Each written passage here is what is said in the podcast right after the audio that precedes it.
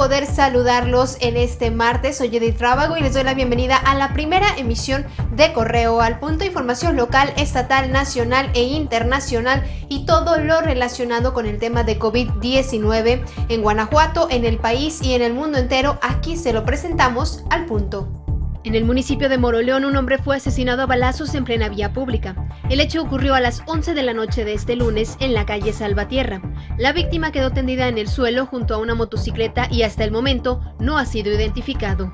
Un hombre resultó lesionado de gravedad al recibir varios impactos de bala cuando se encontraba en la colonia Urbivilla del Roble, en León. La víctima de aproximadamente 30 años fue encontrada por pobladores cerca de las 11 de la noche de este lunes en la calle Campestre del Sauce. Al verlo herido, dieron aviso a la policía y fue trasladado a un hospital. Durante las primeras horas de este martes, una mujer fue asesinada a balazos en el interior de su domicilio en la comunidad de Godoy, en Salamanca.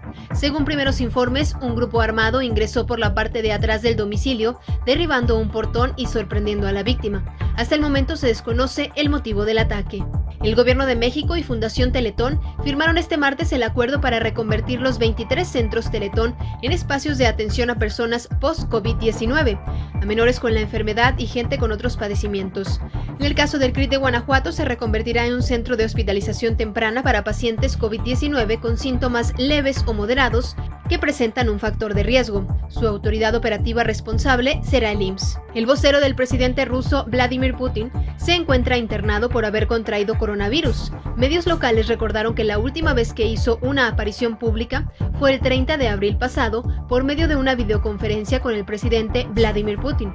Incluso, este confirmó a mediados de marzo que personal dentro de la administración presidencial ya había sido diagnosticada con la enfermedad.